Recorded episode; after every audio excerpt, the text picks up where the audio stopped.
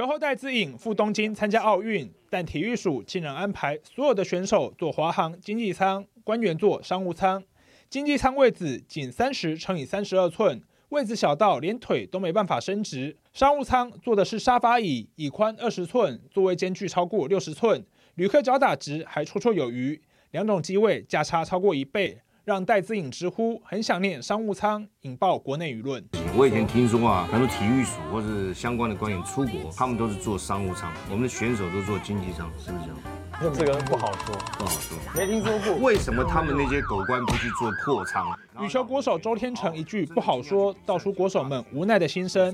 但更让人心疼的还在后头。这次冬奥羽球代表队下榻的是郊区一间三星级饭店，从戴资颖拍的照片看得出来。房间空间不大，连行李箱都不好打开。时代力量立院党团主任赖嘉伦还推测，不打比赛的官员可能住在东京新宿一间落成一年左右的新饭店，空间宽敞不少。而翻开羽球队下榻饭店的旅客评论，有人说设施很不方便，不会再来，甚至还需要自备洗发乳跟漱口水，而且隔音好像也不太好。上令基本上很难下达了，主政的机关本位主义太重了。那导致说啊，我选手教练，我好像没有顺从你的话，那我就就得不到所谓的后勤补给。作家苦苓嘲讽，问题不仅是商务舱，而是一群不相干的人吃香喝辣去东京度假。体育界高层作威作福习惯了，要不是戴志颖讲话有分量，还没有人敢讲。他们都没有事先跟我们告知啊，自颖有就会晕车跟晕机啊，那这个体质他有这个问题啊，也可以自己看怎么去安排，让他比较舒服一下。议题发酵之后，戴资颖上午也赶快发另外一则动态，帮体育舒缓夹，强调他住的饭店离比赛场地很近，让他有更多时间休息和准备，也谢谢社会各界的关心。好，东京奥运咱台湾的代表队哦，这些运动选手他们非常辛苦，他们每天可能要花非常多的时间在练习，而且有人是好不容易、好不容易才走到四年一次的奥运这一步，结果居然爆出这么瞎的事情哎！选手都坐在经济舱，而高官都坐在商务舱，这什么情况呢？我们现在看到我，球后戴资颖，他昨天就在 IG 上写说，好怀念长荣航空哦，可以搭商务舱，结果你看到这些运动员都搭经济舱，而官。员搭的是商务舱，好，那么戴爸爸他说了，他有一种被骗的感觉了哈。好，那么再来看到的是住的地方，好，住的地方我们看到这个球后呢是下榻三星的旅馆，不过呢来看到这官员被爆的睡睡在这个四点六星的房间，哎，这一笔真的差很多哎。好，虽然戴志颖他说住在这边可能离他这个比赛的地方比较近，可是这样一比会不会差太多？想请问一下村民议员，你觉得说这样会不会给人一种不好的观感？当然是不好啊，所以大家昨天应该是群情激愤吧？哈，那当然，这个整个看起来，我觉得不能说就是不够贴心到让大家觉得说安娜待在官员会做到这个样子哈。不管是小英总统二零一六年做承诺说。选手跟教练都要坐商务舱，然后在立法院的决议，包括我们这个会期，上个会期大家都在关心奥运的时候，大家也都要求，就是说一定要以这些运动选手的权益，让他们做最好的发挥，大家去做一些相关的一些决定哈。啊，这部长马东做集齐，其实都是很支持，但是。贯彻到下去的时候，怎么会变一个样哈？那昨天大家最大的观反感就是说，你你让这些选手为了这个防疫，然后做梅花座，但是这些人去做的其他官员，还有一些。这个奥会的代表，大家去做商务舱。大家传统的观念的是讲，阿里商务舱的是较高级，阿里的经济舱的是卡简、卡简单嘛，哈。可是今天我们奥运出去代表国家比赛，是这些长期以来用他们很多很多一二十年来的这个血呃心血，包括他自己，包括他的教练，包括他的家人，包括整个团队。打那辛苦的训练，那就是要出去比赛。这一季，我们我们没有办法好好的照顾他们，这个点是让大家没有办法。讲阿兰的能力，咱的苏科纳安呢，让大家觉得说怎么会是这个样子？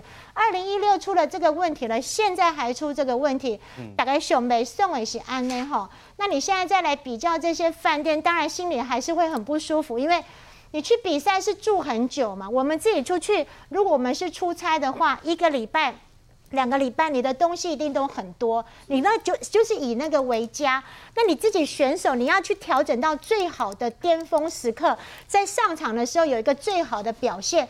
这另外很多很多的来配合，包括你的吃，包括你的住，包括你的一些照顾。那如果说像样像像这样的一个环境的话，它是在旅馆里面，虽然说这个戴志颖有帮大家缓颊，说很近哈，这个比较可以。有多一点时间来休息，但是我们自己看呐、啊，扪扪心自问，我们自己看都觉得说这不是一个很好的环境了哈。那当然，很多体育界的人士他们出钱出力也很感谢，但是今嘛这类节骨眼，但是但是希望讲咱的选手代表台湾的选手去东京好好的比赛。那现在又防疫期间，很多很多的这些不方便，很多很多的限制。老实讲，我觉得他们的压力都已经够大了。你等下哎，欢乐跟我的防疫会不会有问题？然后出去我我能不能有一个好的一个成绩？我的实力能不能好好发挥？不要说在一那在一那刹一刹那，他有一个很辉煌的成绩。他只希望说有一个正常的实力表现，我想这就是非常非常的幸运了。但是现在好像都不是这么一回事啦。那所以这个真的是事情是紧张起就断掉哎，所以小英也要道歉，苏贞昌院长也要道歉，潘部长也要道歉。那刚刚这个那个群组上也都说这个张这个署长已经有请辞了哈。那我想就责是一定的。但是要检讨也是一定的，但是你要检讨到对，大家可不可以痛定思痛，把这个运动的赛事，把代表台湾的这些选手，他们摆在第一位。他们是最重要的，不管是他们自己长期以来的奋战、长期以来的努力，我们要去维护他们的成绩。那毕竟他也是最重要，就是代表咱台湾去比赛嘛。真的真的就是要把他们放在第一位。你这个观念如果没有突没有去改变，你什么事都还是要去考量这个。这个长官的想法，什么事都要去考量体育界大佬的想法。阿里嘎球员的权益，把在运动选手的权益都摆在最后，当然就会出现到这个大家全情激愤的一个状况嘛。是这样的事情，真的是引发民怨哦。来看到刚才委员也提到说，二零一六年的时候，蔡总统也提到说，未来选手教练出国比赛的话，都是以商务舱为原则。好，那么教育部长潘文忠呢，他在去年立法院的时候也曾经承诺，会让冬奥的选手搭商务舱参赛。好，可是现在发生了这样的事情，我要请问一下邱委员哦，其实这样的事情是可以避免的吧？这只是安排上的一个问题吧？一个事件让总统道歉，行政院院长道歉，教育部部长道歉，那主管机关体育署张少熙署长要下台，我觉得一定要有人负担负责，一定要有人承担这个责任。这个我认为啊，普遍在这个啊、行政部门也好，或者是这个体育的界，都有那种官大啊位置大，啊官大房间房间就宽的那种感觉哈。这大家不要忘了。奥运的主角是选手，是。那配角当然包括行政人员，包括这些这个教练。我觉得这配角是协助主角为国争光夺取奖牌嘛。所以你让配角去搭商务舱，你让主角去搭这个经济舱，所有全国人民都没办法接受，这是一个严重的低级失误、低级错误。明知不明明知道这可以避免的，却没有办法去避免。我不晓得是不是刻意的，还是监督不周。奥运是一个国家为国争光，哈，所有选手为国争光一个最好的机会。这些六十八名选手都有机会夺牌，都可能是台湾之光、台湾的希望、台湾之宝。你当然是用国家最好的待遇，让这些。这选手能够安心的比赛，放松心情，而不是大家坐经济舱，虽然是三个小时，但是三个小时你有有时候也很难熬哎，哦，他们要保持最佳的这个休息状况，这个体能状况才能去应赛呀。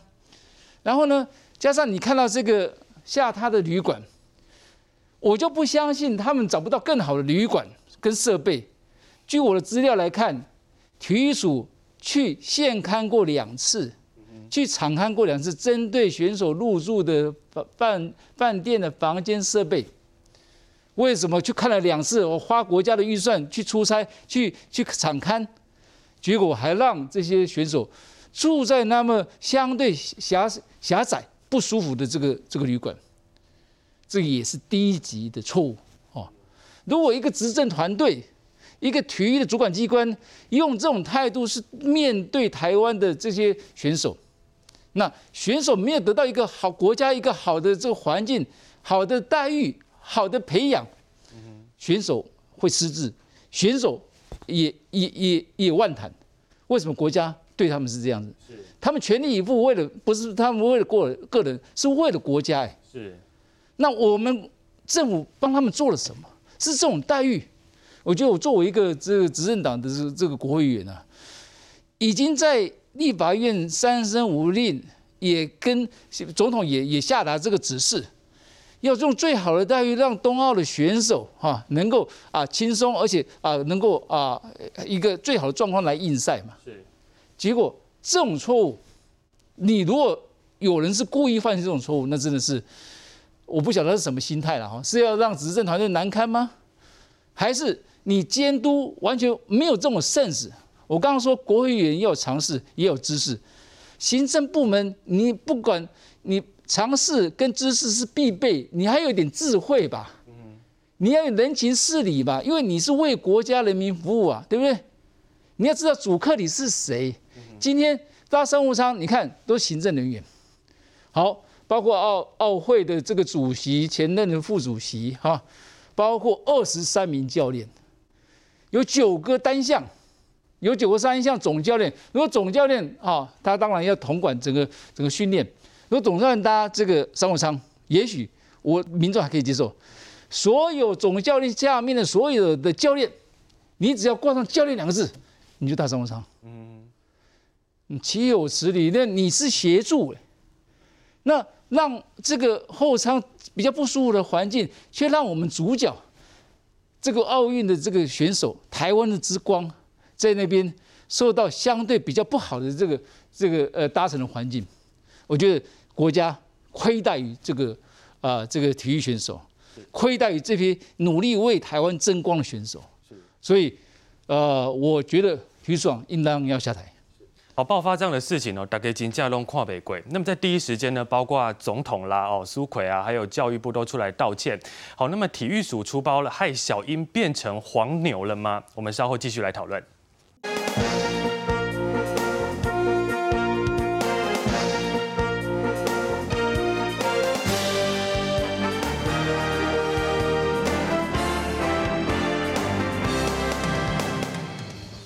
要和呃体育署张署长。来向所有奥运代表团的国手致上最大的啊一个致歉。冬奥国手搭经济舱赴日参赛，引发各界不满。教育部长潘文忠和体育署长张少熙深深一鞠躬道歉。前一天才开心去送机的行政院长苏贞昌话更说得重。最不该的是官员不应该坐进去商务舱，我非常的痛心，也诚挚的向选手国人同胞说，这样的安排不好不对，我们很对不起，很不会安排。那。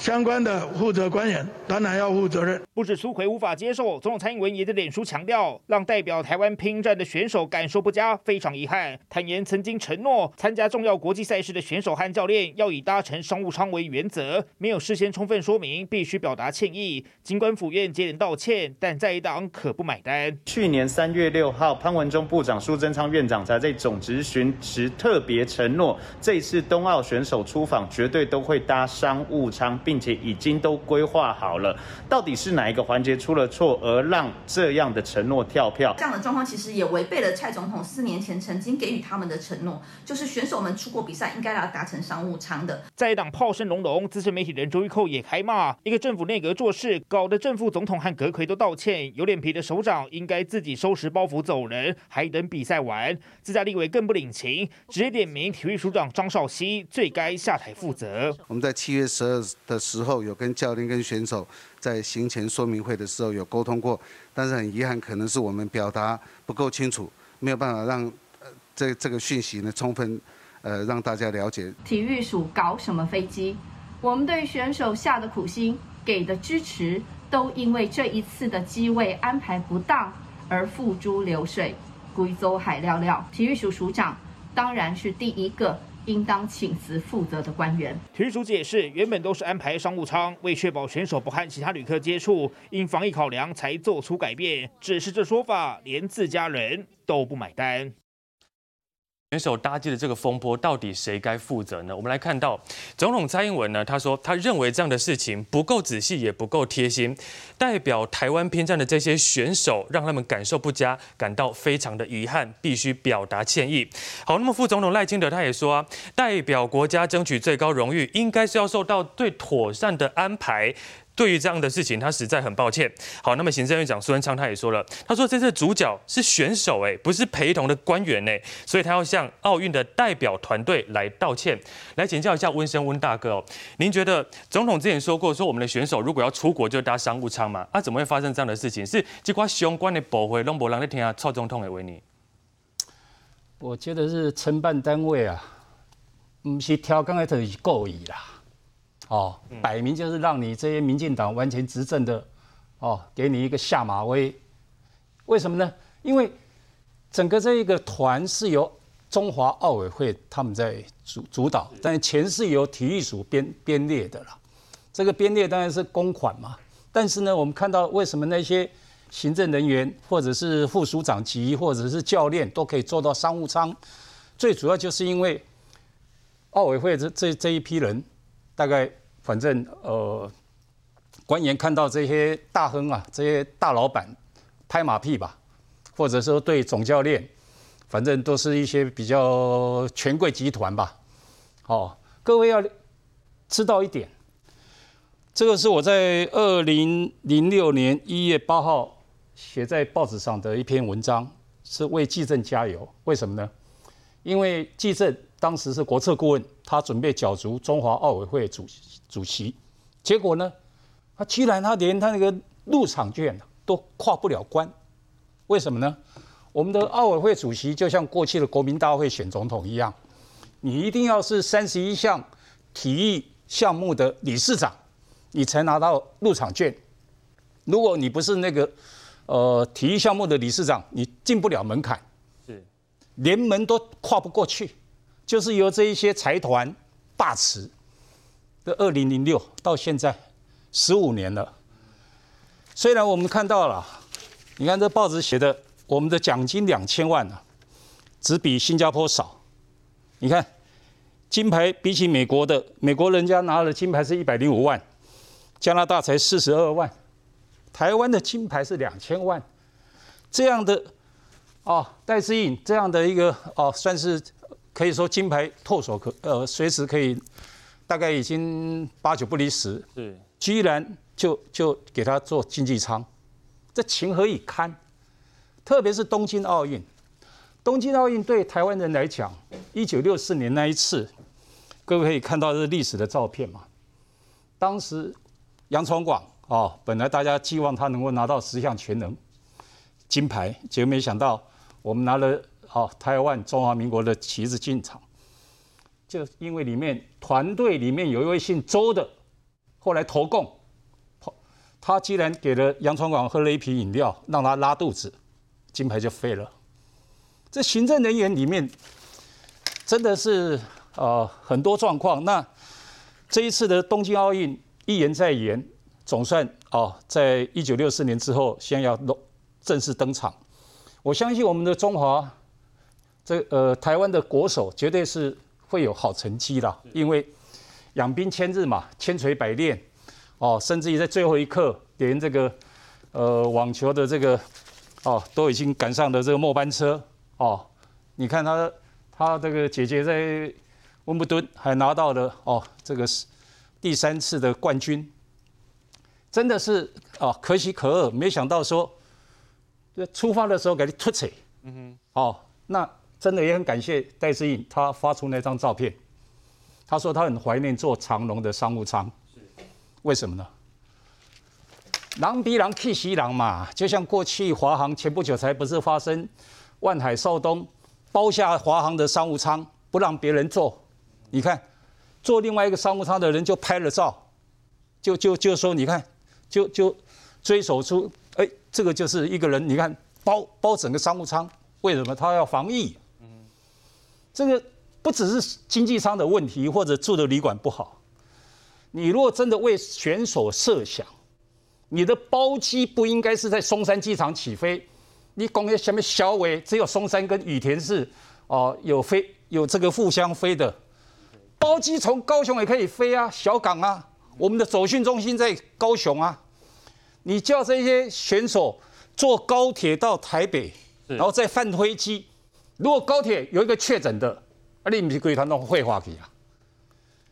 逃开你在想什么黑啦？这速度，所以最该改的是这些奥委会这些人啊，体育署这些官员，那昨天就该辞，到现在辞已经太晚，伤害已经造成，现在该算的是这一些综合奥委会这一批人全部换掉，这个开旅行社当副主席，下棋下井，肥水不流外人田，拢大家谈。你敢讲我爸？对不？吃相难看，真的，老百姓看着当然会生气。是像温大哥刚才所说的这样子，现在伤害已经造成了。好，那么台北市议员简书培他说，体育署长不用下台吗？好，资深媒体人周玉蔻他也说，搞得总统、副总统、阁揆都要出来道歉，已经以这个自己呢，呃，应该要收拾包袱好走了。那么刚才我们村民委员也帮我们补充到说，署长已经先下台嘛，对不对？那关于说这次是请辞，那那关于说这个，关于说这些选手做经济舱这件事情，委员是不是有最新的这个要帮我们补充？呃，我我们群主是有传到，是说现在当时的一些招标的资料，哈，就是说就是规划这些选手做这个经济舱，好、嗯，那这个是在群组上看到了，那那当然还是要求证。那只是说，像刚刚温生大哥讲的，你昨天他们是从台南的选手村坐车子，不知道是坐高铁还是坐那个 bus。到这个松山机场，嗯，那你高雄也可以搭，台南也有这个飞机直飞东京，不知道有没有直飞东京啦？就是说，很多的安排真的是没有以运动选手为第一位，不只是要以他们第一位，是我们这么辛辛苦苦去参加奥运，就是要拿好成绩嘛。那的目标就是要考到好成，摕到好成绩，拿到好成绩，就是这些选手要好好的照顾到。我们之前上一个会期在立法院也都要求要先帮这些选手打疫苗，然后他们这次的整个的一些配备，包括他们的服装、一些相关的个人的一些用品，也都从两万五 double 到五万块。所以说，其实大家都是真的是很感谢他们这么辛苦的这个训练，是大家无法去想象。这些选手，你可以拿到国家第一名，可以拿到亚运，可以去参加奥运，真的都是不简单，非常不容易。我们真的是都是要细心呵护。那你这从一个环节来看，光是一个搭飞机就让大家觉得说，真的对他们的能力怀就是怀疑的话，后续当然我们也会担心呐、啊。啊，但是的是讲。究责一定要就责，检讨一定要检讨，改进也一定要改进。那现在当务之急，我们还是希望说，可以让选手保持比较平常的心情哈，在就责检讨我们国内自己进行。那现在在外面，我们还是尽量给他们鼓励，让他们有一个平静的、平常的心情、快乐的心情，把自己好的成绩、把自己的实力好好的表展现出来。这个是我们现在当务之急，大家爱来罗列的。是不要去影响到这些国外为我们争光的这些选手嘛？好，听到这样消息，大家很生气。不过接下来这个消息大家听了会很开心，因为我们台湾即将要在立陶宛设立台湾代表处。休息一下，稍回来。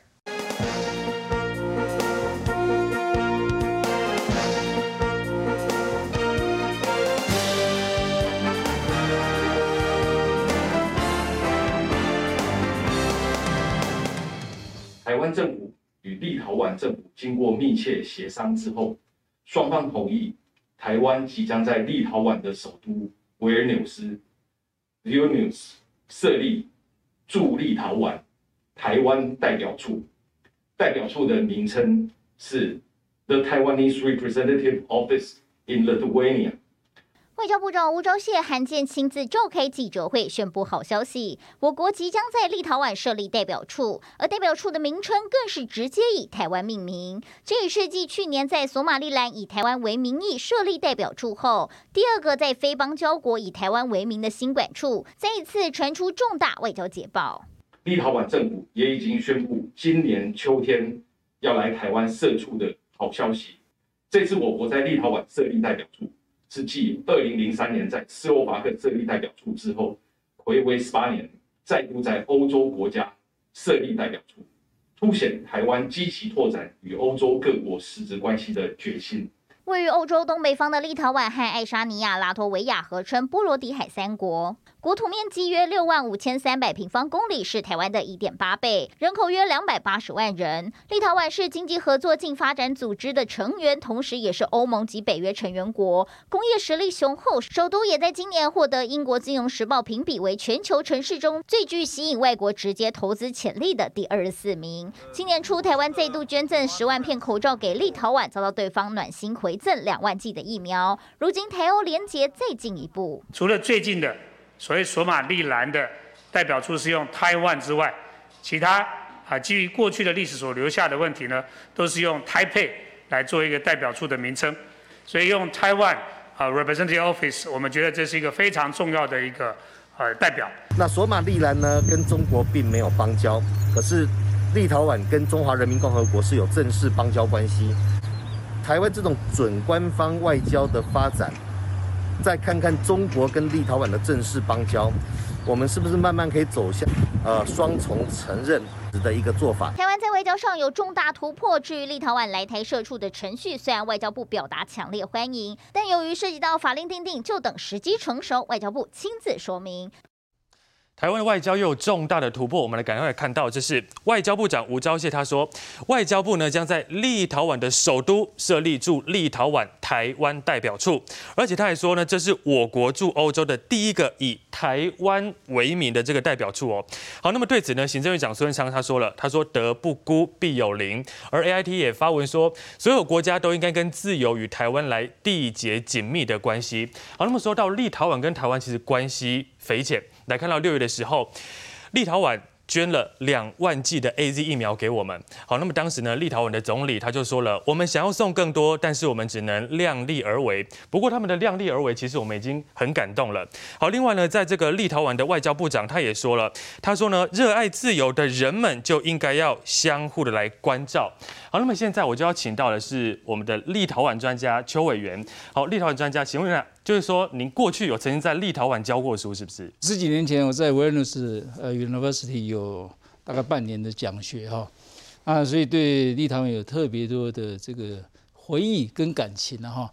虽然台湾跟立陶宛这个地理上的位置非常遥远，没有直飞班机，你要从维也纳或者是法兰克福转机哈，但是这个历史上的这个。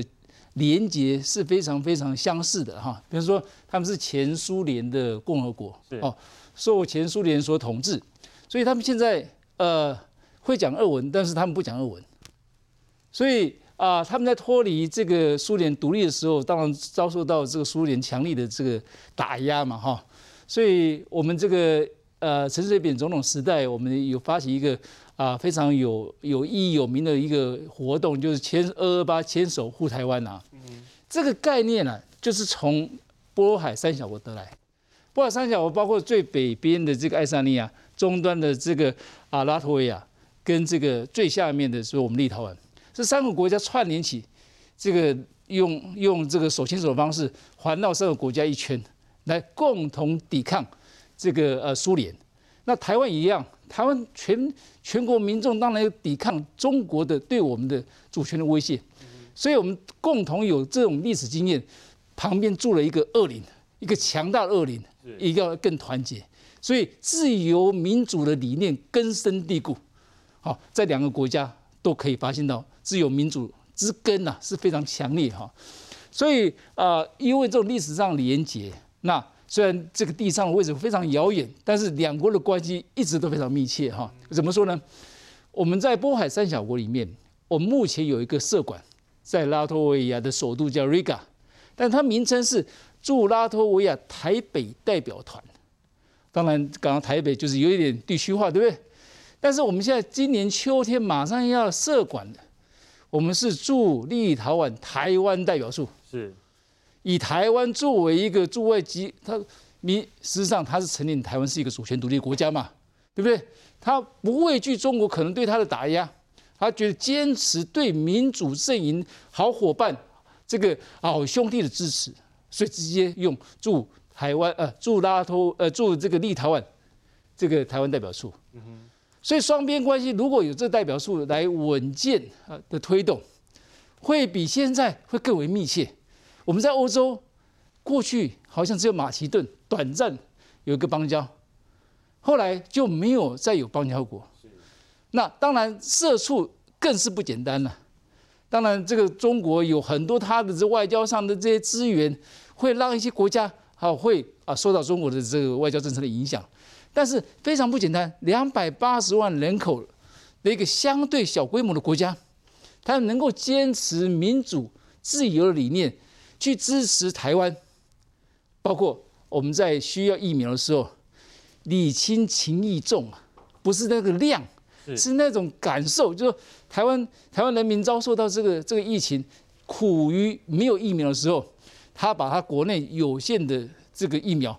两万剂给台湾，伸出援手，这最实质的这种呃这个友情的展现。当然，我们过去啊、呃，我们跟立陶宛虽然只有没有那时候还没有社畜的时候啊、呃，我们双边的关系不管是经贸啊，或者是学术的交流，维尔纽斯大学它有呃很有名的汉学系，他们很多的这个呃这个汉学的相关课程啊，都是跟台湾有关系。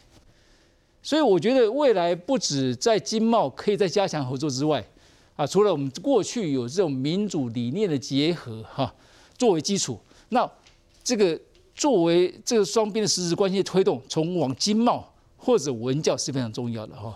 所以我也期我也期待说，未来啊有更多的呃立陶宛的学生能够来台湾留学。那虽然我们台湾奖学金，我觉得台湾奖学金要多一些名额给波海这三国，特别给立陶宛同同学来台湾来来来念书。那我们也希望说啊，有更多台湾的学子能够去了解啊这个呃立陶宛，了解波海三国，因为波海三国在这个战略的地理位置非常重要，啊，它有在北欧跟中欧的中间。哦，旁边又是一个一个一个呃，这个苏联、俄罗俄罗斯，还有白俄，嗯哼，还有乌克兰，所以这个所谓北欧北约啊，或者欧盟，不管是政治上的这个欧盟，或者军事上的北约，立陶宛、拉脱维亚跟爱沙尼亚都扮演非常关键的角色。